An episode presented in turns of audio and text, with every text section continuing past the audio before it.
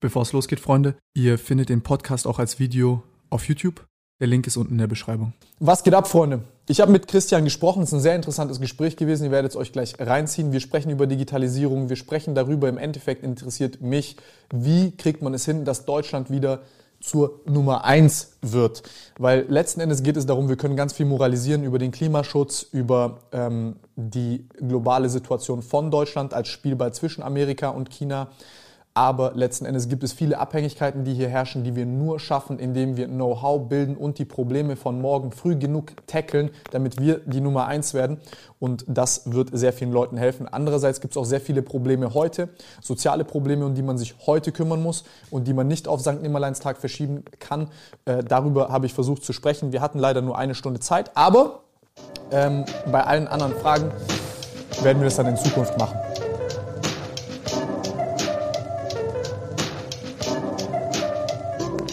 Was geht ab, Freunde? Ich bin's Tim. Heute geht's äh, weiter. Das ist die erste Folge in der zweiten Staffel vom Podcast. Äh, wir haben einen Bombengast mit Christian Lindner am Start. Hi Tim, grüß dich. Es freut mich sehr, dass du hier bist. Es hat mich auch erstaunlich überrascht, wie äh, unkompliziert das alles geht. Meine Freunde haben dann gemunkelt, freu dich nicht so früh, der kommt hier, um seinen Wahlkampf zu machen.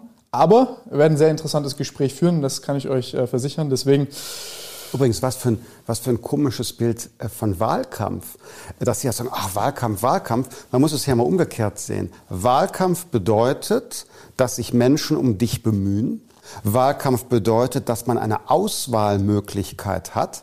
Wie viele Menschen auf der Welt würden sich freuen, wenn es Wahlkampf bei ihnen gäbe, zum Beispiel in Hongkong oder in, in Russland, wo es eben gar keine Auswahlmöglichkeit gibt? Merkwürdig, ne, dass in Deutschland Wahlkampf so, so ein komisches Wort ist. Ähm, vielleicht kann man das nur schätzen, wenn es ihn nicht gibt. So wie wir jetzt ja, wo Fitnessstudios, Gastronomie und so weiter geschlossen sind, wir erst unsere Freiheit richtig wertschätzen, finde ich. ich sehe das tatsächlich ähnlich, aber das ist auch ein, Lust, es ist ein lustiger Spruch gewesen von einem mhm. Freund von mir, der sich auch darüber aufgeregt hat, dass es keine MRTs gibt, wo nur sein Arm reinpasst, weil er Platzangst hat. Dann habe ich ihm aus meiner Heimat Montenegro erzählt, wo äh, Leute sterben, bevor sie einen MRT-Termin bekommen. Das ja. ist dann halt so eine andere Ebene des Selbstverständnisses, ja. glaube ich. Ähm, nee. Deine Heimat? Äh, ja, ich bin, ich, bin, äh, ich bin geboren worden hier in Deutschland, aber mhm. meine Familie kommt aus Jugoslawien. Ah, okay, alles klar. Tatsächlich. Mhm. Ähm, wird auch noch später, äh, werde ich darauf zurückkommen. Mhm.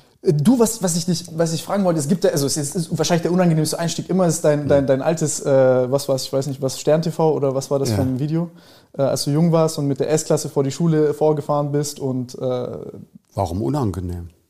Es war dir unangenehm in den Interviews, wo es immer gezeigt wird bei Lanz und du dann gesagt hast, ja. Es geht, nee, bei Lanz war mir nur unangenehm, dass in jeder Sendung von ja, Lanz immer dasselbe Video kam. Einmal ist es okay, aber wenn du immer hinkommst und es ist immer dasselbe Video, kein Problem äh, mit einmal, aber jedes Mal finde ich irgendwie ein bisschen langweilig. Nee, ich habe auch mit dem Video selbst kein Problem. Ähm, zum einen ist das total fingiert gewesen. Das war ursprünglich eine Sendung, ich glaube, von Küppersbusch mhm. der jetzt immer sehr kritische Kommentare über alles Mögliche macht. Damals hat er eine Sendung gemacht und da gab es einen Einspieler, wo ich und ähm, mein Schulfreund äh, damals eine Rolle spielen sollten. Und der Redaktion war das viel zu wenig bombastisch, wie tatsächlich unsere berufliche Selbstständigkeit war. Ihr müsst noch irgendwas machen, das muss irgendwie noch krasser werden. Und deshalb ist das Video angeschärft, sage ich mal, aufgrund äh, der Wünsche damals der Redaktion Küppersbusch. Die Realität war ein klein wenig anders. Damals habe ich gelernt, wie man mit dem Journalismus umgehen sollte und wie nicht. Und zum anderen, ich muss dir ganz offen sagen, ich bin stolz darauf, dass ich mich an meinem 18. Geburtstag mal selbstständig gemacht habe. Ich habe meinen ganzen Lebensunterhalt, meine Miete, das Benzin für mein Auto, das habe ich alles selbst äh, bezahlt, erarbeitet. Ich habe nie was geerbt. Mir hat niemals jemand äh, irgendwie was äh, im Leben geschenkt. Und deshalb können sich andere darüber lustig machen, dass ich mit 18 schon was tun wollte. Habe ich kein Problem mit, sollen die drüber lachen. Ich persönlich bin für mich stolz, dass ich heute sagen kann, meine Unabhängigkeit, die ich habe, die habe ich mir erarbeitet. Und äh, wenn andere sich darüber ähm, in irgendeiner Weise ähm, echauffieren wollen, hey, bitte. Ich finde es witzig, wie, also äh, viel, viel, viel von dir, so wie du dich heute in der Öffentlichkeit gibst, hat man auch damals gesehen. Ich finde diesen roten Faden übel interessant. Ich, was mich interessiert ist, wie, wo, woher kam dieser Drang? Also was war, was war so ein bisschen die Purpose, die du da selber drin gesehen hast, zu sagen, okay, gut, ich mache mich jetzt hier selbstständig, weil damals war das ja nicht, äh, nicht so weit verbreitet wie heute. Also heute ist das ja so ein bisschen im, im, im würde ich sagen, im Hype, im Trend, dass Leute sagen, ich bin jetzt selbstständig und sich dieses Etikett selbst. Also ich habe mich damals äh, nicht als Start-up-Gründer gesehen, sondern es war anders. Ich, schon sehr früh, auch schon so mit, mit 14, 15 hatte ich den Wunsch, ähm, auf eigenen Beinen zu stehen, ähm, möglichst viel Freiheit zu haben und mein eigener Herr zu sein, nirgendwo fragen zu müssen, wenn ich was tun will, auch nicht bitte Danke sagen müssen, sondern einfach sagen, ich entscheide selber, ich äh, stehe selber im Leben. Kenn ich. Kennst du? Kennen viele. Ähm, was war der Weg dahin? Der Weg dahin war, ich musste irgendwie auch Geld verdienen, meinen Lebensunterhalt verdienen, weil was willst du mit der eigenen Wohnung, wenn die Eltern die bezahlen oder die Großeltern das Auto äh, bezahlen, dann hast du ja in Wahrheit nichts gewonnen, weil du bist dann ja äh, dennoch abhängig. Und also musste ich überlegen, wie verdiene ich Geld? Und der Weg war dann äh, ein Gewerbe anzumelden ich sage das bewusst Gewerbe anmelden, damit man nicht jetzt direkt das Gefühl hat, da geht es wie bei dir hier um ein großes Start-up, sondern Gewerbe anmelden. Und ich habe dann am Anfang zusammen mit einem Schulfreund Werbung gemacht, äh, danach alleine. Es wurde relativ schnell erfolgreich, sodass ich meinen Lebensunterhalt davon bestreiten konnte. Klischeemäßig konnte ich mir auch meinen ersten Porsche mit äh, 19 leisten. Und dann wurde ich später mal Start-up-Gründer. Ähm, das war aber nur eine kurze Episode. Das war so zum Höhepunkt des neuen Markts, den es mhm. damals gab. Dotcom-Blase. Das waren nur einige Monate und das Engagement in, in so einem Internet-Startup, das war am Ende auch nicht erfolgreich. Die Blase platzte und dann ging das Unternehmen auch ähm, ähm, seinem Ende entgegen. Äh, das war nicht erfolgreich. Das passiert eben auch. Aber der Ausgangspunkt war, äh, ich musste meinen Lebensunterhalt bestreiten, weil ähm, ohne Arbeit wäre es nicht gegangen. Also erstmal wisst ich, mit 19 habe ich denselben Fehler gemacht. Also ich habe äh, auch mir damals einen Panamera rausgelassen. Den habe ich dann Gott sei Dank nach, nach neun Monaten wieder zurückgestellt und dann, äh, ich laufe jetzt gerne. Äh, die Faszination habe ich verloren. Warum siehst du es als Fehler an? Als Fehler? Nein, ist kein Fehler. Ich bin da nur so, äh, ich, ich habe da so einen Hang, dann zu schnell zu fahren und ein bisschen verschwenderisch mit den Sachen umzugehen. Ah, verstehe, ja. Mit 19, das hat mir dann keiner beigebracht. Ich bin direkt nach dem Führerschein, habe ich mir den Wagen geholt. Also mit dem Führerschein am selben Tag noch. Das war schlimm. Aber, wenn, wenn man, also ich finde, es äh, ist zunächst einmal doch Anerkennung wert, dass du es konntest. Äh, du hast, hast du äh, ein großes Erbe damit durchgebracht? Nein. Nein, es Sondern, war, war, eigenes Geld, aber. So ist es. Also Anerkennung, dass man es kann, dass du es konntest. Und du hattest offensichtlich den Wunsch und konntest ihn dir erfüllen. Und wenn du heute sagst, du brauchst es nicht mehr oder du hast andere Interessen, ist doch auch super, zeigt ja eine Persönlichkeitsentwicklung.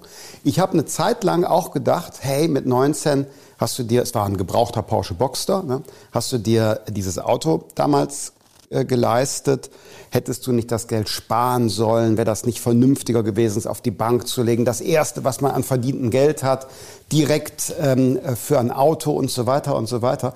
Mit etwas Abstand habe ich danach gedacht, nein, es war genau richtig, es zu machen. Denn wenn man einen Wunsch hat, dann, dann motiviert es doch auch, wenn man ihn sich erfüllen kann. Für mich wäre es heute auch nicht mehr so wichtig mit 42, aber damals war das enorm wichtig, weil ich ähm, äh, totaler Enthusiast bin, was Autos angeht. Für mich, also die Technik finde ich toll. Äh, für mich war Auto damals auch ein Freiheitsversprechen. Ich äh, habe auf dem Land gewohnt, in Wermelskirchen im Bergischen Land. Ähm, die Linie 260 mit dem Bus fuhr nach Köln. Ich glaube um 23.45 Uhr von Köln der letzte zurück nach Hause. Das bedeutet, du warst total limitiert, wenn du kein eigenes Auto hast. Für mich war es also auch ein Freiheitsversprechen. Und dann so ein tolles Auto. Mensch, das war, war äh, großartig. Ich habe das geliebt. Ähm, heute spielt es ziemlich gar nicht mehr so eine große Rolle. Aber damals, insofern muss man doch gar nicht verurteilen, wenn man in der Jugend vielleicht eine Entscheidung trifft, von der man im Nachhinein sagt, hm, hätte das sein müssen. Ich glaube, es gibt Schlimmeres, was man, was man äh, machen kann mit 18, 19. Nee, das ist so eine Eigenart meiner Person, dass ich da ein bisschen kritisch mit mir selbst bin und meine Entscheidungen. Aber sonst, ich sehe das, mhm. ich sehe das genauso wie du. Es ist dein Geld, mach damit, was du denkst. Und vor, also vor allem, vor allem, wenn es um sowas geht, da kann ich schön nachts dann rumbrettern mit dem Porsche von Köln heim, muss auf keinen Bus warten. Aber was mich wirklich interessiert ist, äh, äh, du hast gesagt, das hat nicht geklappt. Wegen äußeren Umständen, Dotcom-Blase und so weiter. Mhm. Aber was Was, was hast du da gelernt in der Zeit? Hast du da irgendwelche mhm. Fehler gemacht, irgendwelche Dinge, die du jetzt mhm. vielleicht jungen Leuten ja. mitgeben kannst? Also es gibt zwei Dinge. Das eine war, mein, ähm, war meine berufliche Selbstständigkeit, Werbung. Mhm. Das habe ich sieben Jahre gemacht. Das war auch, auch erfolgreich. Das ist ein ganz klassisches Geschäftsmodell. Es gibt einen Kunde, der sagt, ich habe ein Produkt oder eine Dienstleistung, die will ich in den Markt bringen. Überlegt mal, wie kann man das Produkt nennen? Ähm, wie kann eine Werbestrategie aussehen? Und ich habe dann zum Beispiel mal eine Jugendsparkasse gemacht. Also äh, eine Filiale speziell für eine junge Zielgruppe. Und da waren dann, man sieht, wie lange das her ist, da waren dann äh, Terminals, da konnte man äh, umsonst im Internet surfen. Heute haben wir das alles in der Tasche und niemand käme auf die Idee, eine Filiale einer Bank für junge Leute zu machen, wo man im Internet kostenfrei surfen kann. Damals war das so eine Idee und das habe ich eben vom Namen über, über das Design bis hin zu diesem Ladenlokal und dem Eröffnungsevent mit äh, einer Autogrammstunde einer damals angesagten äh, äh, Gruppe alles organisiert. Das war das eine Modell, das lief, das war klassisch. Und dann hatten wir eine Idee, das war ich dann nicht alleine, sondern mit anderen, mh, vereinfacht gesagt, wir wollten so etwas wie Siri, Mhm. Also nat in natürlicher Sprache einen Assistenten, der das Internet steuern kann, auf das Handy bringen. Jetzt muss man sich überlegen, wie die ja, muss sich überlegen, wie die Handys im Jahr 2000 aussahen. Also freundlich könnte man sagen, wir waren unserer Zeit etwas voraus. Zum Zweiten hatten wir in unserem Kernteam keinen Techniker. Das heißt, diese ganzen Technikdinge mussten wir am Markt einkaufen über Berater oder über Beschäftigte. Du lachst schon genau. Und da ist auch das, da ist auch das, da ist auch das Learning. Ähm, wenn ich heute raten würde, äh, wenn ihr ein Technologie-Startup plant und ihr habt kein Technologie-Know-how im Gründerteam, überdenkt das Gründerteam. Das muss da direkt mit drin sein. Also das Kern, die Kerngeschäftsidee muss im Gründerteam abgewickelt sein. Ich war äh, Vermarkter und, und habe Investorenkontakte gemacht, aber äh, ich war kein Techniker. Ich konnte eine technische Idee entwickeln, die dann andere umsetzen mussten, die aber seinerzeit gesagt haben, also äh, mit den Tools, die wir im Jahr 2000 zur Verfügung haben, ist das unrealistisch. Und das ist für mich das Hauptlearning. Kommen andere Dinge hinzu, Fragen des Timings und so weiter und so fort. Aber das ist für ja, mich Timing so. ist auch eine super wichtige Sache. Ja, Timing ist eine super wichtige Sache. Als wir äh, an den Start gegangen sind damals, da gab das gab's das das Chancenkapital. Das gab's. Es gab viele ähm, Venture Capital Investoren, die haben in solche Geschäftsideen investiert. Dann ist die Dotcom-Blase geplatzt. Und wir hatten von vornherein mit mehreren Finanzierungsrunden geplant. Also das erste Geld, das wir, wie man sagt, geraced haben, also eingenommen haben von Investoren, das war für äh, die Grundlagenentwicklung und Geschäftsmodell zu überlegen und so weiter. Und dann sollte für den wirklichen Markteintritt eine zweite Finanzierungsrunde kommen. Und dafür gab es dann überhaupt gar keine, äh, gar keine Investoren mehr am Markt. Und dann haben wir, beziehungsweise die Nachfolgegeschäftsführung, ich war zu dem Zeitpunkt schon gar nicht mehr äh, im Management, sondern ich war noch Gesellschafter mit einem kleinen Anteil und habe beraten, habe einen Beratervertrag gehabt, aber ja, besser als Geschäftsführer. Geschäft, ja und die Geschäftsführung, ja, die Geschäftsführung war woanders, weil man dachte, der Investor dachte, wir holen erfahrenere Leute rein, die kriegen das hin. Die haben dann versucht, noch ein bisschen das Geld zu strecken, das Geschäftsmodell etwas zu verändern, aber das war im Jahr 2001 keine Chance, das war ein nuklearer Winter. Aber eine witzige Parallele, ja. Das, äh, äh, da haben wir uns auch umgestellt, genau deswegen. Also man hat als Influencer diesen Marktzugang, das ist sehr stark. Mhm. Äh, Leute sagen ja im Endeffekt gut, der, den Vertrieb aufzubauen ist komplizierter mhm. als die Produktion. Kommt darauf an, was du produzierst. Ja. Ähm, und ja, das, das, das, ist spannend, dass du das so sagst, weil wir, weil, wir, weil wir diese Sachen jetzt selber die letzten zwei Jahre gelernt haben und auch da umgestellt haben. Gott sei Dank haben wir es hinbekommen, bevor uns das Knick gebrochen worden mhm. ist. Aber Timing. Das ist, äh, das, das, das ist ein Haifischbecken. Also wenn, da, wenn, wenn du da irgendwas nicht weißt, wenn es um solche technischen Sachen geht, äh, also ich habe im Inhouse mache ich nichts ohne meinen Informatiker, dass ich da irgendwelche Angebote abnehme oder in Verhandlungen gehe. Also da, da muss man sich beraten lassen. Den das, habt ihr auch im, im, im Gründerteam? Äh, also wir sind zwei Gründer, ja. also quasi äh, der Nico und ich. Mhm. Uns gehört das Unternehmen. Und ähm, dann mit dem Rest haben wir, wir haben 21 Mitarbeiter. Und dann haben wir noch halt Rahmenverträge mit, mit, mit, ich sag mal, Leuten, die in der Produktion, das kann ich dir später erzählen, das will ich jetzt mhm. so nicht sagen, äh, bin ein bisschen restriktiver geworden. Normalerweise bin ich sehr offen, was sowas angeht. Geschäftsgeheimnisse werden aber nicht ausgeplaudert. Nein, es ist auch, ich glaube, du verstehst, was ich meine. Klar. Das ist manchmal ein bisschen, äh, äh, man, man hat, es ist nicht so offensichtlich, wie man zu diesen, zu diesen Strukturen gelangt. Ähm, aber haben wir, haben wir auf jeden Fall äh, auch hart lernen müssen. Aber das Schöne ist, dass die Produkte besser werden, dass man vor allem schneller wird. Ja? Äh, Geschwindigkeit ist, glaube ich, das ist so mein allergrößter Ethos, Geschwindigkeit und ähm, einfach Top-Produkte zu machen. Und da, da, da, da stehen dir dann die Leute im Weg, wenn du viele Mittelsmänner hast oder einfach auch nicht verstehst, was die technische Beschaffenheit des Produktes ist, auch wenn du stark bist im Werben und ähm, den Dingen schönen Namen und ein Design gibst.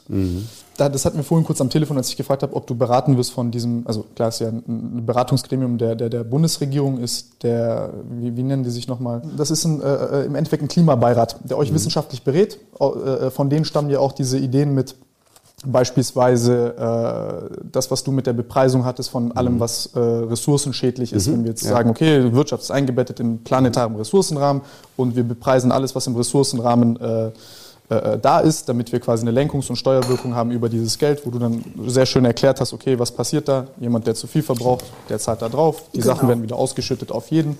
Äh, vergessen, wie dieses Gremium heißt.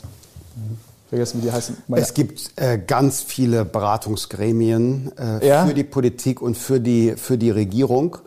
Und ähm, ich persönlich äh, höre mir jeden Rat an, aber die Gremien selbst sind auch politisch. Die werden oft politisch besetzt. Jetzt gerade heute, wo wir hier zusammenkommen, ähm, hat die Bundesregierung entschieden, dass einer ihrer Wirtschaftsweisen, es gibt ja fünf Wirtschaftsweisen, und einer da wird der Vertrag jetzt nicht verlängert. Ein Professor hier aus der Nähe, aus äh, Freiburg. Warum? Weil man dessen Rat nicht mehr hören will, weil der zu liberal ist und zu kritisch gegenüber Staatsschulden. Warum erzähle ich das? Bei diesen Beiräten der Regierung muss man immer aufpassen. Da geht es nicht nur immer um Objektivität, sondern da steckt auch immer eine politische Absicht dahinter. Ähm, da muss ich jetzt hier aufpassen, ich habe sehr viele Fragen. Nein, das ist kein Problem. Aber äh, die, du hast ja über, über äh, Klimaschutz sprechen wollen gerade, ne? Ich wollte noch nicht. Ich wollte erstmal darüber sprechen, also es ist eine Sache, die ich hier selber merke, ist, äh, wie lasse ich mich von wem beraten? Weil ähm, du hast, vor allem in deinem, in deinem Posten wirst, wird das ja so sein, du, du, von, von dem einen Thema bis zum anderen Themengebiet, du bist kein Experte. Aber welchen Satz an Fragen stellst du? Nach welchen Prinzipien gehst du vor, wenn du dich beraten lässt und bei hochkomplexen Dingen schnell Entscheidungen treffen musst? Ah, interessante Welche Frage. Fragen stellst du? Ähm, also äh, vielleicht muss ich noch einen Schritt zurückgehen. Ich bin ja nicht der Alleinentscheider, sondern wir leben in einer Demokratie. Und auch die Parteien ähm, und auch die Fraktionen in den Parlamenten sind demokratisch organisiert. Was heißt das jetzt bezogen auf meine Partei, die FDP? Wir haben 66.000 Mitglieder.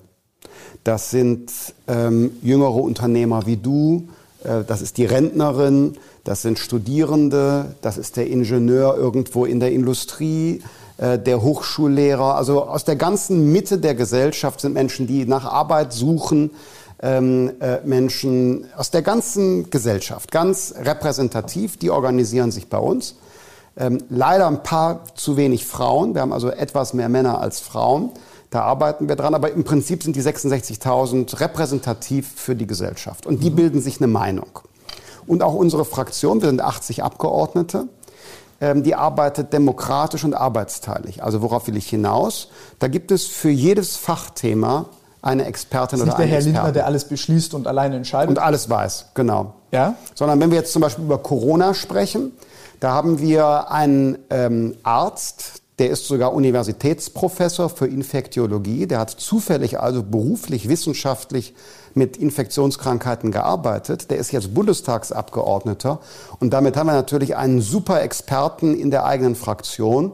So wie die SPD ihren Karl Lauterbach hat, so haben wir einen, einen liberalen Andrew Ullmann. Und äh, der beschäftigt sich jetzt mit diesen Corona-Fragen. Und wenn ich was wissen will, dann ist das mit der Erste, den ich anrufe und sage, Andrew, hör mal, wie schätzt du die aktuelle Lage ein? Was die Bundesregierung sagt, macht diese Vorschläge, sagt jenes. Wie siehst du das? Und dann gibt er mir Rat. Ich habe noch zwei, drei andere, mit denen ich mich bespreche. Und daraus entsteht dann die politische Position oder die Forderung. Ist nichts, was man sich selber ausdenkt. Man kann nicht alles wissen. Und gerade wenn man jetzt in meinem Fall Vorsitzender ist mit im Grunde ganz vielen Fragen zu tun hat, also als Generalist arbeiten muss, dann ist es umso wichtiger, dass man den Kolleginnen und Kollegen vertraut und die fragt, wie sie es fachlich einschätzen. Wie lange hast du da selber gebraucht, um diese Rolle als Generalist anzunehmen und die auch für dich so ein bisschen zu entdecken? Also es ist eine Sache, die ich selber hier merke. Das ist äh, schon vom Hausmeister zur Putzfrau bis zum, mhm. also ist alles. Aber geht es dir nicht aus, man wächst da rein? Man, man wächst da definitiv rein. Ich finde es nur manchmal auch eine verwirrende Rolle. Ist es, aber äh, man wächst rein. Ich habe ja auch nicht als Generalist und Chef angefangen. Ähm, ich habe damals ähm, ähm, im Beruf klein angefangen, alles gemacht. Und zwar auch die Arbeit, vor der man sich sonst scheut. Also es war nicht immer nur Präsentieren vor dem Aufsichtsrat, sondern das war auch handfeste Umsetzung und äh, Schuften. Und in der Politik, als ich zum ersten Mal in ein Parlament gewählt worden bin, war ich auch nicht Chef, sondern ich habe angefangen mit Kinder-, Jugend- und Familienpolitik. Das heißt, ich habe mich beschäftigt mit der Zukunft von äh, offenen Kinder- und Jugendeinrichtungen. Wie sieht es aus in den Kindertageseinrichtungen? Wann bekommen wir endlich gute Betreuungsplätze für unter dreijährige äh, Kinder? Das heißt, ich habe also auch im Parlament bei den Jüngsten angefangen was auch damals vor, vor 20 Jahren niemand machen wollte. Das galt Gerhard Schröder, der damalige Kanzler, sprach immer von Gedöns. Äh, da wusste man noch nicht, wie wichtig das ist. Sprachförderung von Kindern aus Zuwanderungsfamilien, Vereinbarkeit von Kann Familie, ich ein Lied singen von. Ne, Vereinbarkeit von Familie und Beruf, super wichtige Themen. Und da habe ich angefangen als Spezialist für für Kinder- und Jugendpolitik damals. Und da wächst man dann so rauf. Später durfte ich dann auch mal Haushaltspolitik machen. Dann wurde ich Generalsekretär in Nordrhein-Westfalen. Dann bin ich in den Bundestag gewechselt. Also ich will damit sagen, ich bin nicht als, als äh, Vorsitzender äh, irgendwann eingesetzt worden, sondern ich habe ähm, eben, viele, eben nicht, genau, sondern viele, viele Phasen vorher gehabt und wo man auch dann lernt. Ja, das, das, das, sind, das sind tatsächlich die kleinen Dinge. Auch bei den ganzen Leuten da. da ich glaube, dass man da immer das beste Bild bekommt für die, für die Eignung Klar. von allem. Und es ist ja auch wie beim Sport. Also du brauchst Training. Das ist in Wahrheit ja. durch nichts zu ersetzen. Du sagst ja nicht, also wenn du es versuchst zu ersetzen, das Training durch gewisse andere äh, Strategien, das ist nicht nachhaltig und auch nicht. schädlich. Ja, schädlich auch. Ne? Andere Strategien, schöner Euphemismus für Drogen. Genau. ähm, nee, da hat, da hat ähm, Sport seinen einzigartigen Satz an Effekten auf den Körper, die, die, sind, die sind nicht so leicht zu ersetzen. Ähm, wie, das, das ist witzig, du, du, du gibst mir die ganze Zeit so hunderte Tangenten in meinem Kopf, wo ich, wo ich dich mit Fragen löchern könnte. Ich gebe dir, und zwar, das, das, das hat mich, äh, mein Freund, der Professor Rieck, hat mich das gefragt. Mhm. Ich habe ihm erzählt, dass ich mit dir sprechen werde und hat er mir so fünf, sechs interessante Fragen runtergeschrieben. Ja. Und die fand ich sehr interessant, die passt ja auch dazu. Und zwar, wieso denkst du, wollen heute die ganzen Kinder, Jugendlichen und heranwachsenden Coaches werden anstatt richtige Unternehmer. Ich weiß nicht, ob du das mitbekommen hast. Das kriege ich mit, ja. Ja, diese ganze. Das kriege ich mit. Was, was, hältst du davon? Wie ordnest du das ein? Also Beratung anzubieten und Beratung zu suchen, dagegen spricht zunächst mal nichts. Aber tatsächlich beobachte ich auch, dass ganz viele sich selbstständig machen wollen damit, anderen Selbstständigen oder Start-ups ähm, Ratschläge zu erteilen. Und da frage ich mich, was qualifiziert die Leute eigentlich dafür? Weil man braucht ja selber irgendwie auch ein bisschen Erfahrung, um anderen etwas zu vermitteln oder eine Qualifikation. Und ganz besonders cool fand ich ähm, ein Video, ein Werbevideo, das ich neulich gesehen habe. Da hat jemand sein Buch angepreist und das Buch ging so, er wollte jetzt mit diesem Buch äh, den Leuten sagen, wie sie sich selbst mit einem Coaching, Beratungs- und Bildungsunternehmen selbstständig machen können. Man müsste sein Buch lesen und dann könne man sich als Coach selbstständig machen. Und das finde ich schon irgendwie ein bisschen merkwürdig, weil wo ist dann am Ende die Wertschöpfung, wenn alle sich nur gegenseitig dabei beraten, wie sie als Berater sich selbstständig machen? Und alle keine Entscheidungen treffen, dafür nicht haftbar sind und was die auch gerne machen ist, ähm, die schließen dann einen Vertrag mit dir ab und setzen voraus, dass du Selbstständiger bist. Und dadurch, ähm, das sind dann 10.000 Euro, also 10.000 Euro circa, die, die sowas gerne kostet, wenn du dann, dann dich mal durchtelefonierst durch die Callcenter mhm. von denen. Und dann hast du auf einmal äh, keine, kein Widerrufsrecht mehr. Mhm. Weil du als Vollkaufmann unterschrieben hast. Dass du ja. de facto nicht mhm. bist, was du mhm. auch nicht mit irgendeinem dubiosen Zusatz, ich bin kein, ich bin kein Jurist, ich habe keine Ahnung von der mhm. Sache, aber ich finde das... Äh, Ich finde das, ich find das höchst zweifelhaft. Finde ich auch zweifelhaft. Äh, nehmen wir das Positive daraus. Ja? Äh, es gibt Menschen, die sagen, ich möchte meine Lebenssituation verändern und verbessern. Es gibt Menschen, die sagen, ich möchte in die Selbstständigkeit gehen, was aus meinem Leben machen. Das ist ja das Positive daran. Jetzt gibt es einige, die wollen daran verdienen, indem sie so merkwürdige Ratschläge geben oder merkwürdige Wege empfehlen. Das muss man kritisch würdigen. Du hast da ja schon jetzt das Thema angesprochen. Aber im Prinzip die Idee, dass Menschen sagen, so, ich will mich weiterbilden, ich will im Leben weiterkommen, das ist toll. Denen müssen wir nur ein anderes Angebot machen. Hier ist ein Vorschlag. Äh, wie wäre es, wir würden die Erwachsenenbildung, die ganze berufliche Weiterbildung, die es in Deutschland gibt, das ist ein Riesenmarkt, ich glaube 30 Milliarden Euro jedes Jahr, wir würden den Markt ein wenig ordnen, indem wir alle Weiterbildungsangebote die das wollen, zertifizieren. Ja. Und dann gibt es Punkte dafür. So wie Ärzte, die sich weiterbilden, Punkte bekommen für bestimmte Weiterbildungsmaßnahmen.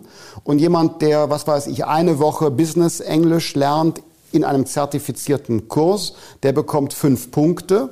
Und wer von einem Coach ein Coaching-Seminar macht, wie man selber Coach äh, äh, werden kann, das keinen Punkt hat, weil es nicht zertifiziert ist, da wird man ja dann ahnen, okay, das ist vielleicht nicht so gut für meine berufliche Entwicklung. Also bringen wir ein bisschen Transparenz in diesen Weiterbildungsmarkt. Da ist dann allen geholfen. Ja, ne? Und die Leute, die Lust haben, sich weiterzuentwickeln, ich meine, das ist eine Riesenchance für unsere Gesellschaft. Wir müssen die Energie nur an die richtige Stelle bringen. Ich rede mal vielleicht von mir kurz, äh, so wie oft auch immer gerne, aber mhm. nee, ähm, als ich jünger war und äh, wir dieses Unternehmen gegründet haben, war für uns, wir sind, wir sind Kreative, ich bin super naturwissenschaftsfasziniert und habe da meine Faszination, aber Bürokratie ist für mich eine menschengemachte Struktur, die teilweise super sinnwidrig ist für mich. Ich verstehe, dass die damals funktioniert hat, wenn man einfach ähm, relativ prozessorientiert Traktion schaffen muss, Organisation und Sicherheit für den Prozess. Aber mittlerweile ist das für mich, das, das, das stellt nicht die Realität, das bildet in keinster Weise die Realität dar. Mhm. Wirklich in keinster Weise. Ähm, und also das, das, das kann ich mittlerweile auch wirklich ähm, relativ selbstbewusst sagen, weil ich sehe, wie wir Dinge hinbekommen. Mhm. Ja, von A bis Z. Man kann ihn dann auch anfassen und sehen und so falsch liegen wir da nicht. Ja, vielleicht ist mal eine sehr praktische äh, äh Herangehensweise an die Sache. Aber viel, viel der Begründung, dass Leute sagen, hey komm, ich coache dich, liegt in meinen Augen auch einfach darin begründet, dass ähm, die Eintrittshürden, die bürokratischen beispielsweise für Leute mit einem künstlerischen Temper Temperament beispielsweise, ist ja sehr gut un untersucht psychometrisch, wo ich auch lustigerweise vielleicht auch ein kleines Problem der F F FDP äh, vermute, was die Frauen anbelangt. Ähm, weil es so philosophisch ein bisschen von der Willensstärke immer ausgeht und Frauen äh, äh, für dieses Lingo nicht so ganz empfänglich sind. Aber äh, das ist eine andere Sache. Äh, es ist eine Image-Sache. Ähm, habe ich hier habe ich hier so meine, meine, meine, persönlichen Schwierigkeiten zu sagen, okay, ähm, wenn wir über Digitalisierung sprechen, wenn ich jetzt in diesem Think Tank dort drin bin, dann sage ich, okay, wir haben unsere Organisationsmatrixen, wie ich beispielsweise dieses Unternehmen denke, mit meinen Leuten hier vor Ort. Und dann wäre für mich Digitalisierung nicht ein Gremium wie das Heimatministerium oder irgendwas, sondern es ist eine Querfunktion. Mhm. Ja, äh, du hast gerade, finde ich, noch einen anderen starken Das Bürokratie-Ding wollte ich damit gerade genau, genau, ab, genau. abgrenzen. Also ja. wir haben doch die Möglichkeiten. Warum ist es immer noch so beschissen?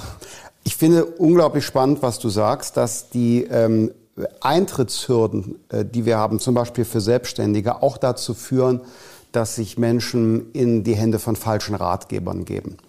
Ähm, und äh, das ist für mich ein neues Argument. Ähm, aber das ist äh, bestechend überzeugend. Äh, tatsächlich ist es ohnehin ja so, wenn du dich auf den Weg in die Selbstständigkeit äh, begibst und ein Unternehmen gründen willst oder alleine nur ein Gewerbe anmelden willst, es ist ein, ein echter bürokratischer Wust. Man wird von einem zum anderen Amt geschickt. Äh, wenn man jetzt nur für sich selber ein Gewerbe anmelden will, und man ist über 18 Jahre alt, geht's, bist du unter 18, ein Riesenproblem. Äh, willst du eine etwas größere Sache bilden, eine GmbH vielleicht, ähm, hast du sozialversicherungspflichtig Beschäftigte, ich könnte es weiter fortsetzen, wird es in Deutschland enorm bürokratisch. Und man muss vielleicht sagen, dass es nahezu nirgendwo sonst in den entwickelten Wirtschaftsnationen so kompliziert ist wie bei uns. Du machst Sorgfaltsfehler und auf einmal ist das strafrechtlich relevant. Und das muss alles einfacher werden. Also ja. schneller und einfacher werden, geringere Hürde.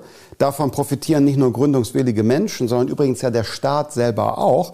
Denn die Bürokratie ist ja auch eine Fessel und ein Kostenfaktor für die öffentliche Verwaltung selbst. Ja. Wenn das alles schlank und digital geht, alle profitieren davon. Ich war vor einiger Zeit in Estland. Das Land ist komplett digitalisiert. Ähm, wenn du deinen Wohnsitz ummeldest, das ist so wie wenn du äh, hier in Deutschland die Lieferadresse bei Amazon veränderst. In Deutschland gehst du aufs Amt dafür. Dort machst du es online. Ja. Äh, das Gesundheitswesen. Bei uns haben wir jetzt während der Corona-Pandemie gelernt, werden Infektionsketten noch mit dem Faxgerät nachverfolgt. Zur Erinnerung an diejenigen, die das nicht kennen, das ist eine frühere Technologie, da konnte man Papier durch die Telefonleitung schicken. Das wird in der Verwaltung noch verwendet. Äh, dort in Estland alles digitalisiert. Und eben auch Gründung von Unternehmen geht da in einem Verfahren klick, klick, klick. Und ist ja trotzdem fertig. sicher. Und es ist trotzdem sicher. Weshalb ja auch aus Deutschland teilweise Gründer eine Gesellschaft in Estland anmelden, das geht so mit dieser E-Residency, die, es dort gibt, ähm, gründen da ein Unternehmen, weil es schnell geht. So, und wenn es Estland kann, dann muss es Deutschland auch können. Ich meine, Estland war vor 30 Jahren eine Sowjetrepublik wir sind eine Technologienation und unser Anspruch an uns selbst muss doch sein, dass wir, ich sage mal jetzt im Verlauf der ersten, des ersten Drittels der 20er Jahre, dass wir da bei der Digitalisierung in die Weltspitze vorstoßen.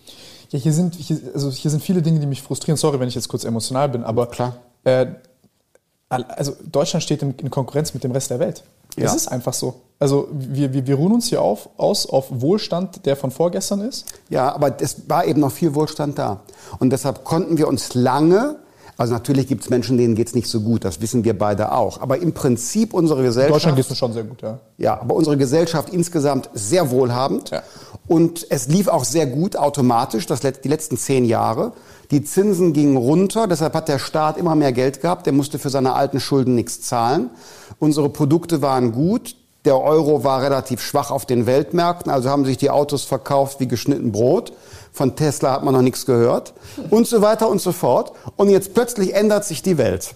Wir haben Klimaschutz, wir haben Digitalisierung, ähm, wir haben Chinesen, die viel selbstbewusster auf dem Weltmarkt auftreten. Und jetzt stellen wir fest, oh, unser Wohlstand, wie wir ihn hatten, ist kein Versprechen für die Zukunft, sondern der muss jetzt neu erarbeitet werden.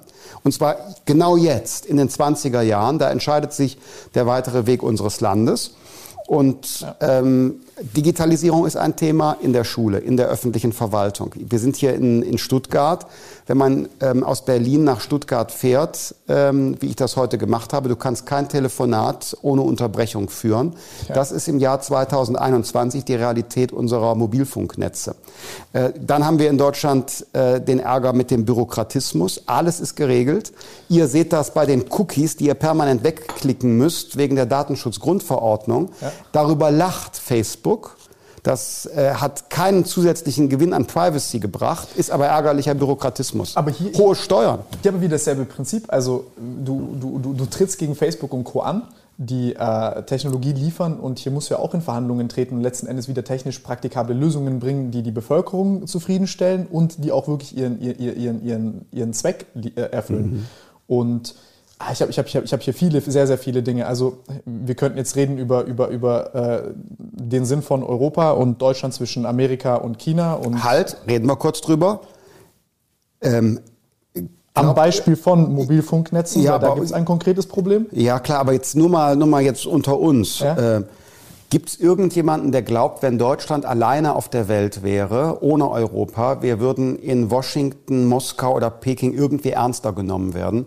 Also ich glaube, unsere Chance, unseren europäischen Way of Life, unsere Werte, auch unsere ökonomischen Interessen zu vertreten, geht nur, wenn wir uns als Europäerinnen und Europäer zusammentun. Also ich glaube, dass die Europäische Union, so.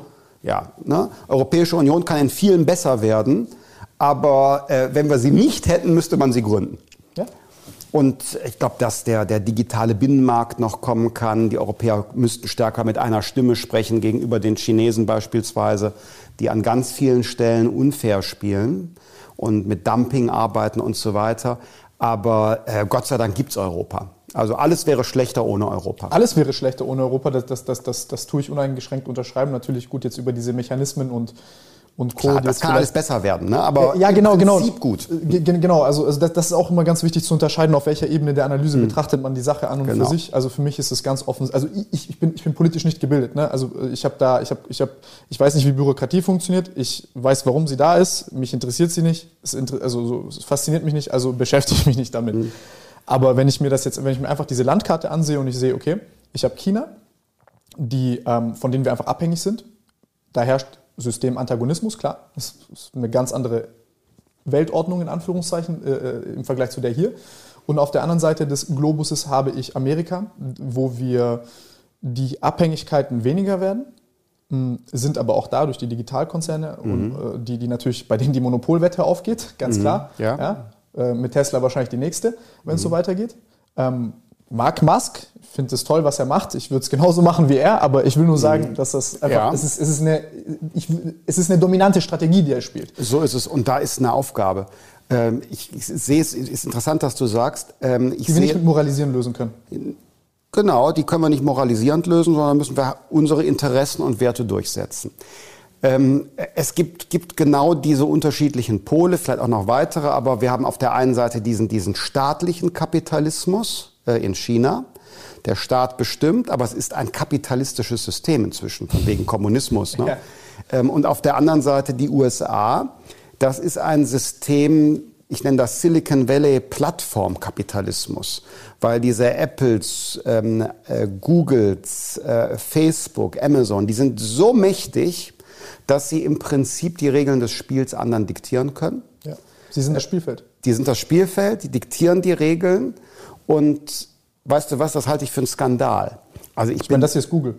Ja, ich halte, und ich bin auch der größte, äh, größte ähm, äh, Apple-Nutzer und schätze die Produkte super toll. Aber jetzt kommt das, und ich bin auch, äh, Amazon nutze ich äh, für, für Einkäufe. Ich bin so viel unterwegs, kann Dinge des täglichen Bedarfs nicht mal eben so holen. Also zack, bestelle ich die. Verstehe ich alles, tolle Produkte, tolle Dienstleistungen. Aber ähm, dass die so mächtig werden, dass es Monopole sind, kann man nicht tolerieren. Und das ist eine Aufgabe jetzt nun für Politik. Es ja. hört sich jetzt für einen Liberalen merkwürdig an, für manche, die so Klischeevorstellungen haben, ach Liberale, das waren doch die, die sind komplett gegen den Staat. Irrtum. Ich will einen ganz starken Staat haben, der so stark ist, dass Google, Amazon, Facebook und wie sie alle heißen, vom Rechtsstaat zittern. Weil der Rechtsstaat schaut, hm, da gibt es einen kleinen Newcomer aus Stuttgart und der wird jetzt von Amazon eingeschüchtert, kann nicht auf den Marketplace oder so und so. Und da kommt der Rechtsstaat und sagt, nee, das geht nicht. Oder er sagt, hm, dass, dass ein Unternehmen ähm, mehrere soziale Netzwerke und einen Messenger-Dienst zugleich hat und die Daten miteinander austauscht, das ist zu große Marktmacht, das müssen wir auseinanderschrauben. So, das ist die Aufgabe des Staats als Schiedsrichter. Die Regeln muss der Staat bestimmen. Der Staat muss auch über die Regeln wachen. Das kann man nicht privatisieren Richtung Google. Ansonsten guter Wettbewerb und sollen die erfolgreich sein. Ich äh, gönne dem Musk, wenn er wirtschaftlich äh, vermögend ist und die Produkte sollen sich im Wettbewerb behaupten. Alles in Ordnung. Aber es muss immer eine Chance für Newcomer, für Außenseiter, für Start-ups, für Abweichler geben, weil eben der Wettbewerb fair und offen ist. Und das ist die Aufgabe des liberalen Staats. Er kommt ihr gegenwärtig nicht so richtig nach. Der Staat mischt sich in Deutschland in alles Mögliche ein, versucht über viele Jahre Flughäfen in Berlin zu bauen und kriegt es nicht so richtig hin, dauert dann lange. Aber bei den Kernaufgaben, Bildung, fairen Wettbewerb sichern, äh, ordentliche Infrastruktur äh, schaffen, da meine ich, müssen wir in den nächsten Jahren nacharbeiten. Aber hier habe ich, hab ich eine Frage, die ich mich nie so wirklich getraut habe zu stellen vor allem einem Politiker nicht. Ähm, ist der Staat und Deutschland, so wie es politisch organisiert ist, in seinen Grundzügen, ohne jetzt Anarchismus propagieren zu wollen oder das Grundgesetz kritisieren zu wollen, bitte nicht so verstehen. Mhm. Ist der Staat als solches mit dieser strukturellen Voraussetzung überhaupt, wie soll ich sagen, wettbewerbsfähig gegen solche Unternehmen? Ähm, gute Frage. Ist viel zu langsam. Wenn man ja, ähm, er langsam stimmt, aber äh, das kann man korrigieren. Ähm, das ist eine Frage der Software. Ich glaube, die Hardware ist gut. Okay. Ähm, mit, mit Google und anderen umzugehen, ist eine europäische Frage. Ähm, das kann besser werden, aber da tut sich so langsam was, da können wir von Deutschland aus mehr Druck machen. Man darf übrigens auch das Grundgesetz kritisieren, nicht so in dem vorderen Teil. Also äh, Würde und Würde des Menschen und Freiheit, das muss man nicht kritisieren.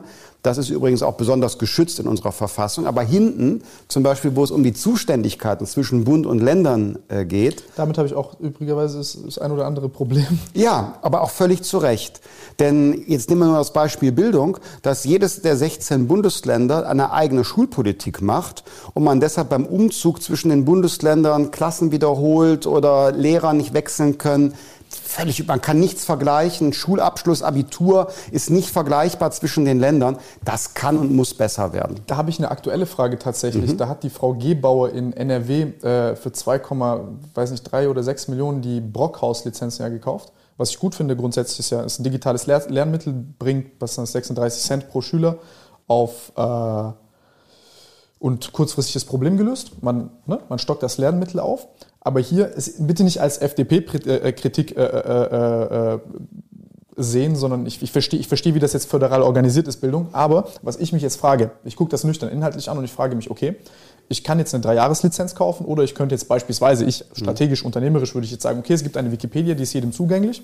Ich, ich schlage hier zwei Fliegen mit einer Klappe alle Inhalte, die ich dort habe, wir machen auch digitale Infoprodukte. Das heißt, ich weiß, wie das ist. Ich screen die mal, ich gucke die mir an, okay, wie sind die aufgebaut, was kann man da besser machen. Dann alles, was man an der Wikipedia kritisiert, kann man ja auch äh, verbessern. Da kann man auch Leute drauf ansetzen, äh, äh, wie man sauber recherchiert, äh, Quellen zitieren und Co. Äh, das kann man Leuten auch beibringen, Methodenkompetenz, kann man auch in die Wikipedia beispielsweise bringen. Muss ja nicht Wikipedia sein, aber es kann jedem zugänglich sein. Und ich habe ja die Möglichkeit, mit weniger Ressourceneinsatz einen viel größeren Effekt zu haben, also ganz nüchtern betrachtet. Und da frage ich mich, okay, ist das möglich in, in, in der Form? Also das sind zwei verschiedene Dinge. Wir sprachen gerade über die Zuständigkeit der 16 Länder ja, in der Bildung. Ja. Wo ich glaube, die 16 Länder müssen stärker zusammenarbeiten. Es genau. muss vergleichbarer sein. Bildungsabschlüsse müssen vergleichbar sein. Man muss stärker auch zwischen den Bundesländern wechseln können. Die Schule als Schülerinnen, Schüler oder auch Lehrende, wenn die, wenn die den Arbeitsplatz wechseln. Die andere Sache kann Sorry, ich, dass du für mich so vollkommen selbstverständlich Nee, nee, klar, aber es, ist, es ja, ja. geht gegenwärtig nicht, sondern es ist ja, nur eine Forderung. Jetzt diese andere Sache, ähm, ich habe das äh, nicht im Einzelnen äh, verfolgt, was der Hintergrund ist. Ich habe es nur über Social Media gesehen, weil solche Entscheidungen werden getroffen und ich bekomme die gar nicht, ich selber jetzt in dem Fall bekomme die ja gar nicht alle mit. Nur dann gibt es irgendwie einen Shitstorm auf Twitter. Oh, wie, wie doof ist die Schulministerin, die kauft eine Lizenz für, für den Brockhaus, dabei gibt's doch Wikipedia. Wie doof ist die? Ja. Äh, so war der Shitstorm. Ja, so war Twitter der Shitstorm. Halt. Genau, Twitter. Aber wenn man mal kurz überlegt, dann ist in deiner Frage ja schon ähm, eine Antwort. Du hast nämlich gesagt, na ja, Wikipedia wissen wir alle, da gibt's Probleme. Ähm, Wikipedia, das ist eben ich nutze das auch, aber ich weiß auch über meinen eigenen Wikipedia-Eintrag, dass manches da auch krumm ist und eben nicht den Fakten entspricht. Äh, kurze Anekdote. Da stand einmal ein Text bei Wikipedia, der ging ungefähr so, über Christian Lindners Religionszugehörigkeit liegen widersprüchliche Angaben vor. Das weiß sogar ich, aus ein paar Videos gucken. Dann habe ich das korrigiert und habe Christian Lindner wurde katholisch getauft, er ist mit 18 aus der Kirche ausgetreten. Diese Änderung wurde von Wikipedia dann zurückgewiesen mit folgender Begründung. Christian Lindner ist für Christian Lindners Religionszugehörigkeit keine objektive Quelle. So, äh, witzige Anekdote, aber trotzdem, viele Wikipedia-Einträge sind Schlachtfelder. Klar. Und deshalb vermute ich, dass ähm, die Entscheidung für diese Brockhaus-Geschichte einen pädagogischen Hintergrund hat. Das ist ja, ähm, da ist ja eine Redaktion dahinter, ähm, die äh, anders arbeiten als äh, so, so ein, wie soll ich sagen, ähm, äh, Open-Source-Produkt äh, wie die Wikipedia. Ich finde das gar nicht schlecht. Nee, aber also kurzfristig ist das eine gute Maßnahme. Man hätte es auch nicht anders machen können, wahrscheinlich. Weiß, ich weiß es gar nicht. Nur, worauf ich hinaus will jetzt da ist, da war jetzt so eine kleine Twitter-Kritik. Ja. Es wird in sozialen Medien gerne einfach sofort irgendwas äh, blöken alle los und kritisieren, ja, kritisieren es, ohne mal zu überlegen, Moment, was könnte denn, was, was ist der Grund, warum das gemacht wird? Ja. Und nachdem man den Grund kennt, kann man ihn kritisieren. Aber manche kritisieren schon, ohne überhaupt einen Hintergrund zu kennen. So einfach sicherheitshalber erstmal Häme ausgießen ja, so ein gemachtes Netz, Netz zu kritisieren und Dinge, die einfach beschlossen worden sind und gemacht worden sind. Ist immer das einfacher. Ist, es, ja. ist, es, es kotzt mich auch an. Aber ist auch menschlich, glaube ich. Ne? Man ach, einfach mal schnell Druck ablassen. Das ist eine Sache, die man sich abgewöhnen sollte vielleicht. Ähm, Finde also ich auch. Mich nervt sehr, muss ich ja. ganz ehrlich sagen. Also ich bin, ich bin tagtäglich damit auseinandergesetzt. Ich finde jetzt auch Bist du auf Twitter? Äh, nein. Ja. Äh, eben aus dem Grund, mich fuckt das einfach zu sehr ab. Ja. ich, ich muss auf Twitter sein, aber ich, ich, ich, bin so ehrlich. Ähm, Instagram bin ich gerne und lese ich auch Kommentare, kommentiere mal. Äh, Facebook schon weniger, aber Twitter läuft bei mir nach dem Motto, ähm, ähm, wie man Raketen abfeuert. So Kampfflugzeuge feuern Raketen ab wie Fire and Forget.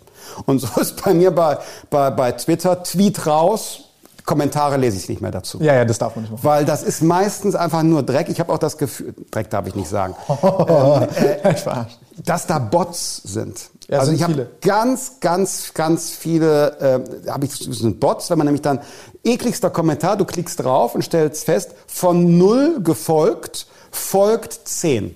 Ja. Und äh, aber ist total drauf, immer, ähm, ich sag mal, AfD oder Russland-Content zu teilen, dann weißt du schon Bescheid. Das, äh, äh, also ich bin, ich bin kein Freund von Twitter, da sind viele interessante Leute, sind auch interessante Diskussionen, aber in 140 Zeichen äh, ist erstmal grundsätzlich so beschränkt, dass ich das, weiß nicht, ich glaube, man kommt auf kein interessantes Level, wo man nicht in fünf Minuten auf Toilette auf die Rückseite von dem Deo-Spray äh, nicht selber auch drauf kommen kann. ähm, ja. Hm. also ich weiß nicht, also ich, ich bin auch sehr mitteilungsbedürftig. Ich habe dich vorhin am Telefon Ach, auch nee, weggelabert, nein. aber Du bist aber nicht so gar nicht aufgefallen. Nein, aber das ist, das ist wirklich, also es, es, es ist sehr unangenehm, weil ich glaube einfach nur, äh, um auf den Punkt zu kommen, wenn, wenn, man, wenn man einfach ein normales, zivilisiertes Gespräch miteinander führt, kann man doch auch einfach an geeigneter Stelle sagen, hey, der Teufel steckt im Detail, ich habe hier vielleicht eine andere Meinung, ich höre mir kurz mal deine an. Dann so sehe ich es auch. Und ich finde, zu einem zivilisierten Gespräch gehört auch, dass man versucht mal zu überlegen, was könnte der andere eigentlich Gutes meinen. Genau, nicht diese konstanten Manipulationsvorwürfe. Ja. Das, nervt, es, ja. das nervt mich unfassbar. Oder dieses bewusste Missverstehen wollen. Wie können wir es besonders missverstehen, damit man es besonders negativ darstellen kann? Ja. Man könnte ja auch mal überlegen, hm, vielleicht hat sie oder hat er sich nur missverständlich ausgedrückt. Was ist denn das kommt das, ja nicht in Frage. Das, ist der unfehlbare Politiker, der weiß alles, was er gesagt hat. Genau, ja. Das fünf Stunden vorher geübt. So ist es. Äh, ich wollte dich was fragen, äh, weil ich erlebe dich jetzt als Unternehmer und äh, du denkst über viele Dinge nach und ähm, hast Einschätzungen, Meinungen, bist aber ja noch ähm, vergleichsweise jung. Wo willst du stehen? Wer willst du sein mit 40? Mit meiner Familie, Frau, Kinder. Ähm, gesund sein, das ist mir das Allerwichtigste. Äh, vorzugsweise hier in Stuttgart. Äh, unternehmerisch, ich, gestern bin ich durch meine alte Hut gelaufen. Also meine Mutter ist alleinerziehend gewesen, ich bin hier, hier aufgewachsen und äh, deswegen musste ich so vorhin schmunzeln, weil mit fünf war das bei mir auch so hoffnungsloser Fall, der wird nie richtig Deutsch lernen können. Meine Mutter spricht gesprochen, gebrochenes Deutsch. Mhm. Und wäre schön äh, zurückzugeben, wäre schön äh, sowas wie sozial, soziale Wohnbauten zu haben. Ich finde das sehr schön, wie durch den wenigen Platz in Stuttgart, dass äh, äh, man die Gebäude gar nicht so setzen kann, dass, dass, dass Spielplätze, Spielhöfe, Sportplätze entstehen können, wo sich Kinder sehen, versammeln und so. Das hatte ich in Montenegro, das hatte ich hier in Stuttgart Ost, das finde ich sehr, sehr schön. Äh, ich glaube, dass die Möglichkeit so ein bisschen genommen wird durch, in, indem man halt da so ein bisschen kleinkariert denkt, wie viel kriege ich zusammen. Und im Unternehmen ist es für mich, ist für mich einfach, für, für mich ist das Unternehmen die, die, die persönliche Realisierung, also so, wie soll ich sagen, das, äh, die persönliche Projektion nach oben, zu sagen, ey, ich will, ich bin Temperament-Tüftler, ich will einfach Sachen, ich will Sachen herstellen, die ich cool finde, ich will mhm. Probleme lösen. Ich kann jetzt anfangen mit absolut geistesgestörten Dingen, die mich beschäftigen und interessieren. Altersforschung. Äh, Altersforschung? Äh, ja, also biologische Alterungsprozesse, wie funktionieren die, wieso funktionieren die so, wie sie funktionieren, wo kann man da intervenieren.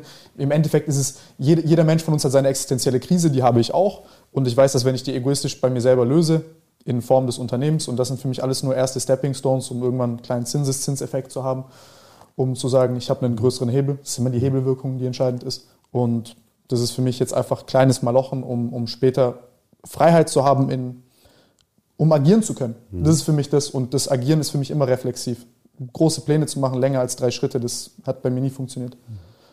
Das ist, ja, keine Ahnung ich will jetzt nicht anfangen mit moralisierendem Geschwafel, wie ich die Welt verbessern will und so St. Martins Geschwätz. Nee, aber, aber äh, zunächst, du hast ja jetzt schon, schon ganz viel gesagt. Also äh, Family, Stuttgart, soziales Engagement, Unternehmer, neue Themen, Altersforschung.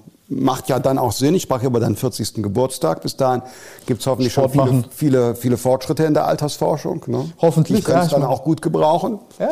Du bist jetzt wie alt? 25. Siehst du, wenn, wenn du äh, 40 bist, dann gehe ich schon äh, straff auf die 60 äh, zu in äh, 15 Jahren. Also bis dahin hoffe ich, dass die Altersforschung Durchbrüche erzielt.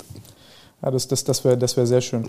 Nee, gibt einfach viel, viel Leid auf der Welt. Und ähm, ich glaube, dass Technologie, das ist ja auch deine Meinung, ist jedem seine Meinung, äh, dazu einen großen, wie soll ich sagen, Technologie ist im Endeffekt etwas, was wir durch Geld noch nicht kaufen könnten. Mhm. Es gibt Bedürfnisse, die wir alle haben. Und ich glaube, dass Technologie uns dabei helfen kann, die, die ähm, zu erfüllen. Und die Frage, wieso ich hier mit dir bin, ist für mich auch ein kleiner Stepping Stone für diese Sachen. Puzzlestück, wenn man 40 ist, lass uns mal über den Gesellschaftsentwurf sprechen und nicht sagen, dass sich Technologie von, von alleine schon organisieren wird und es schon passen wird. Weil das, äh, davor habe ich Angst. Mhm. Weil diese Entscheidungen im Kleinen mit Artikel 13, mit, mit ähm, ja, nennen wir zum Beispiel die, die föderale Organisation von Bildung, äh, Digitalisierung als Querfunktion, dieses grundlegende strukturelle politische Problem, dass man einfach langsam handelt. Das sind Dinge, die machen mir zu kämpfen und zu schaffen, weil ich schon diese Latenz teilweise begreife hier schon von der Idee zu, ich kann es mhm. anfassen und es ist wirklich fertig. Ne? Nicht wir haben 90 Prozent fertig und dann fehlt noch die Hälfte. Mhm. Äh, äh, ja, wie die, das ist immer die Software-Projektmanager, das ist deren Ding. Wenn die sagen mhm. 90 Prozent fertig, dann ist in meinem Kopf, die sind halb fertig, scheiße, mhm. wir haben ein Problem. Ja. Äh, und so ähnlich sehe ich es da auch. Ich verstehe, dass das kompliziert und groß ist, aber äh, und dass jetzt hier keine konkrete Frage drinsteckt, Christian, das weiß ich auch, aber das mhm. ist das ist der Grund auch, wieso ich mhm. diese Gespräche hier führe, wieso ich dieses Format habe, weil es mich wirklich interessiert. Ja. Ja, finde ich cool. Ähm, ich habe auch einen Podcast, auch deshalb, weil ich äh, gerne Leute treffe und mich mit Leuten unterhalte. Und ähm, ein Podcast ist eine schöne Gelegenheit, äh, eben auch ganz unterschiedliche Persönlichkeiten mal zu treffen, die man nicht so in seinem Alltag eigentlich hat. Ja. Hm? Unterschiedlichkeit ja. ist schön. Hm, Finde ich auch. Wenn ich mir jetzt angucke von Klimapolitik, Digitalisierung, ähm, all diese großen Schlagbegriffe, ähm, sehe ich das so und für mich der einzig zugängliche Schluss zu der ganzen Sache ist, okay, wir müssen, der Erfindergeist in Deutschland muss so gut sein, dass wir die Besten werden. Ja, das ist der Anspruch, die Besten zu werden. Die, diese Zukunftswetten, zu sagen, okay, Klima wird ein Problem sein. Die Klimamodelle sind extrem gut. Wir können es rückwärts rechnen. Dann hast du auch die äh, Leute mit Temperament Buchhalter, hast du dann auch noch zufriedengestellt. Und dann kannst du wirklich mal die Leute, die kreativ sind, arbeiten lassen an den Lösungen. Und die werden dann exportiert.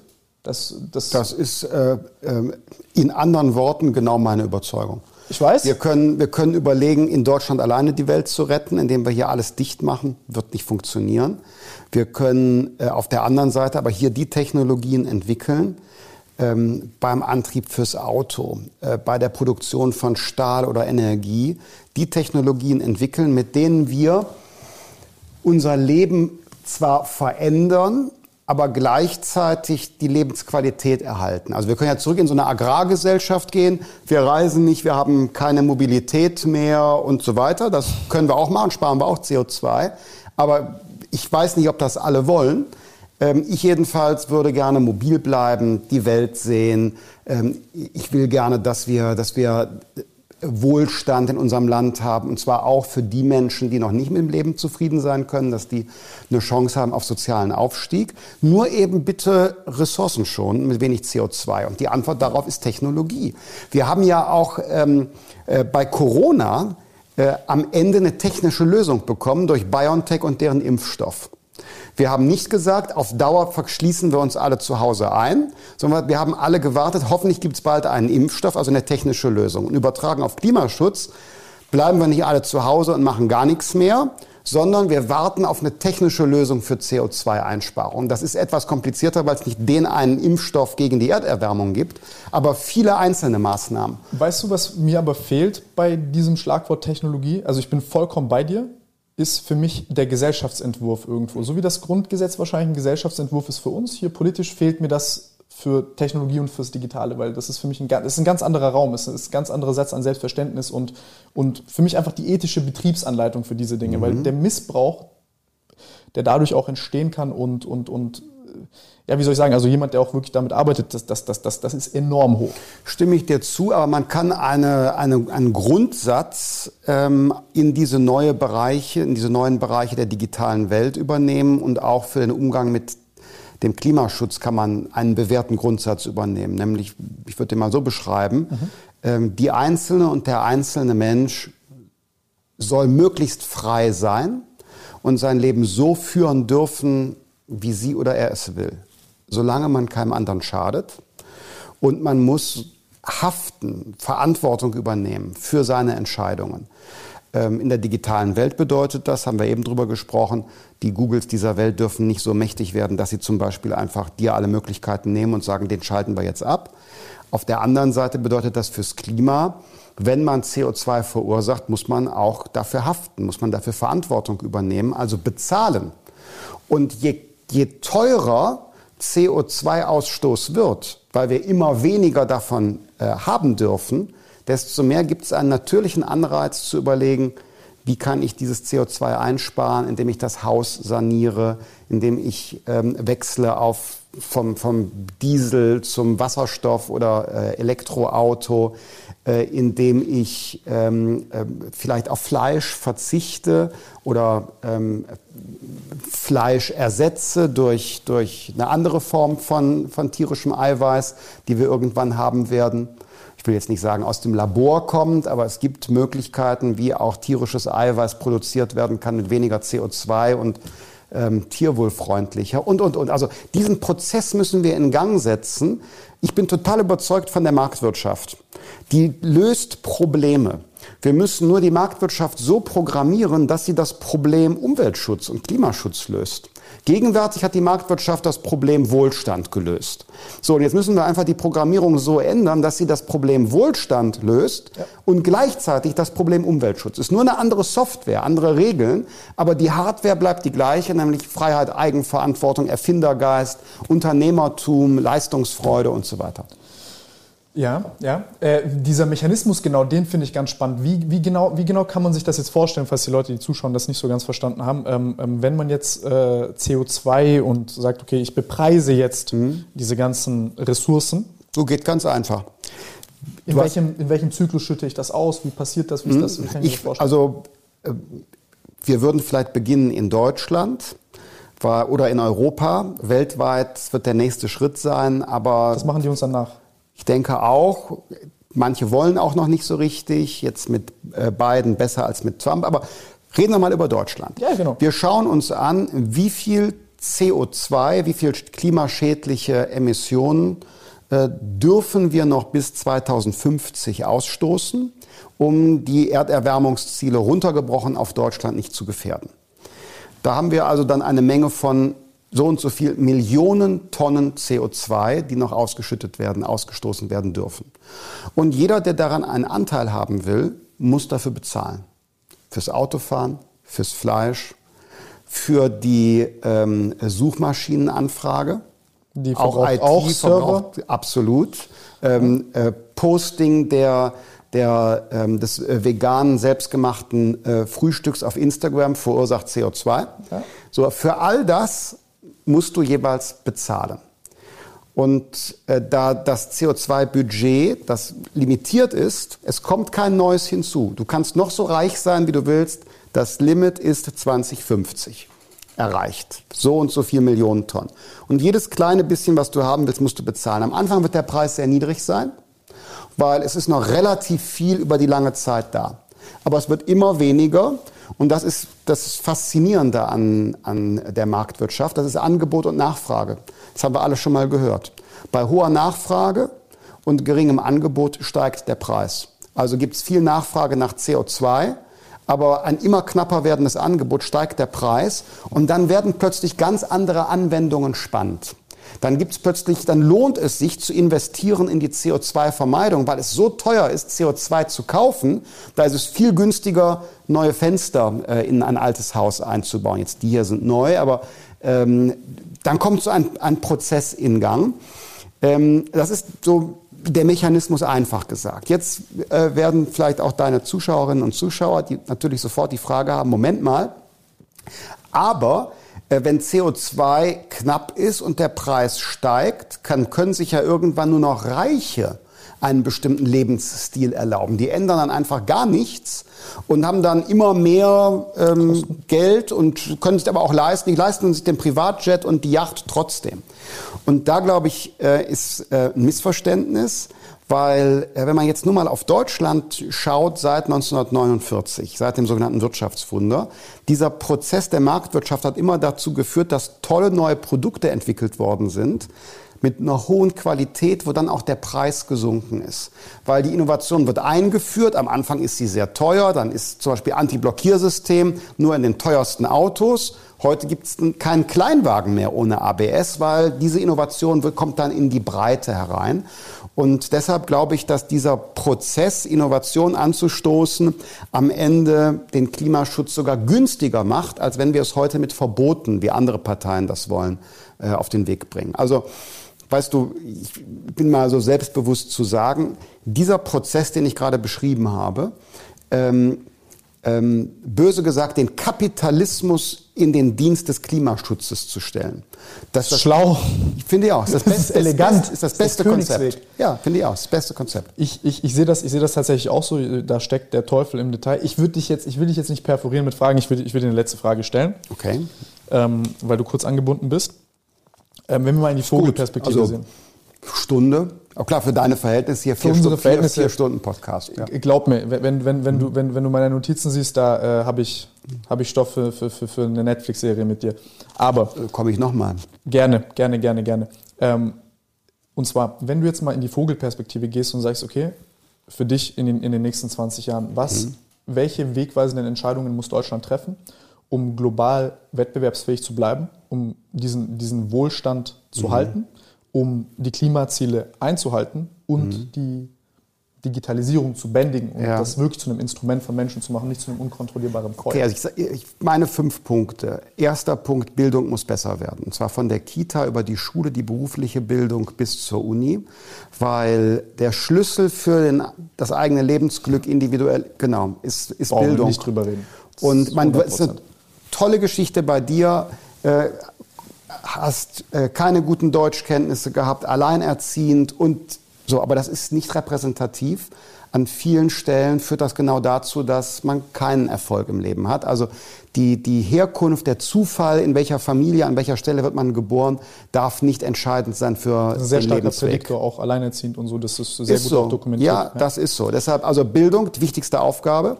Wir müssen alle Talente nutzen, die unser Land hat, weil wir eine alternde Gesellschaft sind. Zweiter Punkt, ja. in der Tat Erneuerung des Wohlstands, Nutzung der Marktwirtschaft für den Klimaschutz, also Erfindergeist, Gründertum. Ähm, Leistungsfreude, Risikobereitschaft fördern, Bürokratie abbauen, private Investitionen äh, in, in neue Technologien äh, anschieben. Ähm, das macht uns zugleich wettbewerbsfähig in der Welt gegenüber China, ja. das war deine Frage, und es löst große Menschheitsaufgaben. Für mich das beste Beispiel BioNTech, super Unternehmen, Spitzenprojekt, ein, ein Segen für die Menschheit, was die erreicht haben, äh, durch tolle Technologie. Ähm, dritter Punkt, wir sind eine alternde Gesellschaft, das sagte ich schon. Wir müssen aber unsere soziale Sicherung für die Zukunft aufstellen. Äh, wir werden sehr viel weniger jüngere und sehr viel mehr ältere Menschen oh, haben. Da habe ich auch ein komplettes Themenfeld mit dir. Ja, das wäre ein Riesenthemenfeld. Ähm, ich glaube, wir, wir können dem, dem 57 Jahre alten Mann nicht sagen, du musst dich fürs Alter ganz neu aufstellen. Aber der 17-Jährigen können wir sagen, du musst fürs Alter dich anders aufstellen, als deine Eltern und Großeltern das gemacht haben. Für mich ist das das Thema Wertpapiere, Aktien. Ja. Ähm, und zum Beispiel, wenn jemand lange eine Aktie oder ein Wertpapier hält, also ein paar Jahre, dann sollte der Verkauf steuerfrei sein. Das wäre der, der Turbo für Aktienkultur, für Wertpapiersparen. Äh, vierter Punkt, Staat modernisieren, Bürokratieabbau, Glasfaser, Mobilfunk, will ich jetzt nicht im Detail machen. In welchem Zeitraum denkst du, ist das feasible? In welchem Zeitraum kriegt man das hin? Die Digitalisierung? Ja bis zur Mitte dieses Jahrzehnts, der 20er Jahre, müssen wir bei der Digitalisierung Weltspitze sein, sonst brauchen wir es gar nicht mehr probieren später. Bist du da jemand, der gerne radikal in seinen Wortschatz nimmt für all diese fünf Sachen? Ich bin da gerne radikal und ähm, äh, bin deshalb der Meinung, wir brauchen ein Digitalministerium, wir brauchen ein Durchdenken aller Gesetze für die Digitalisierung, ja. ähm, wir brauchen äh, äh, standardisierte, öffentlich zugängliche Datenzugänge, ähm, Schnittstellen in allen Systemen, die der, die der Staat hat. Ja, da denke ich gerne, gerne auch hinreichend radikal. Und der letzte Punkt, internationale Zusammenarbeit, Europa stabil halten, mit den USA wieder ein gutes Einvernehmen haben. Und es gibt viele andere Demokratien, die so ähnlich denken wie wir, Südkorea, Japan und so weiter. Die müsste man alle an einen Tisch holen, weil das wäre das Gegengewicht zu China ähm, und anderen, wenn man sagt, so, wir als Demokratien, wir wollen freien, fairen Welthandel, uns sind Menschenrechte wichtig und wir sind zusammen eine Macht. So, das wären jetzt so meine fünf fünf Punkte gewesen. Unterschreibe ich komplett. Bei der einen oder anderen Stelle hätte ich noch eine interessante Zwischenfrage, aber ich zügel mich. Wir machen es entweder beim nächsten Mal oder wir machen mal zusammen ein Insta-Live. Gerne, gerne, sehr auch gerne. dazu. Dann kann auch, kann auch deine und meine Community, die können dann auch wechselseitig Fragen stellen. Sehr gut, sehr gut, sehr gut, sehr gut. Sehr, sehr gerne. Nee, äh, äh, unfassbar schön. Schön auf den Punkt gebracht, die fünf Sachen. Äh, ich, ich, kann, ich kann das nur unterschreiben. Der Teufel steckt da im Detail, wie man das dann macht, aber da Wir arbeiten dran. Das glaube ich. Ja. So. Vielen Dank für die Einladung. Hat ähm, Spaß gemacht. Und ja, ich wünsche ähm, euch einfach viel, viel Erfolg. Dir viel Erfolg äh, im Geschäft, im Training und für all das, was du dir vornimmst. So, vielen Dank fürs Fertigschauen vom Podcast, Freunde. Ihr habt gesehen, wir haben sehr, sehr viele Dinge noch mit äh, Christian zu besprechen. Ich hoffe, dass euch die erste Folge gefallen hat. Wir sehen uns beim nächsten Mal. Danke fürs Zusehen. Ich freue mich unfassbar, dass ich wieder diese Videos machen kann. Geil. Ciao.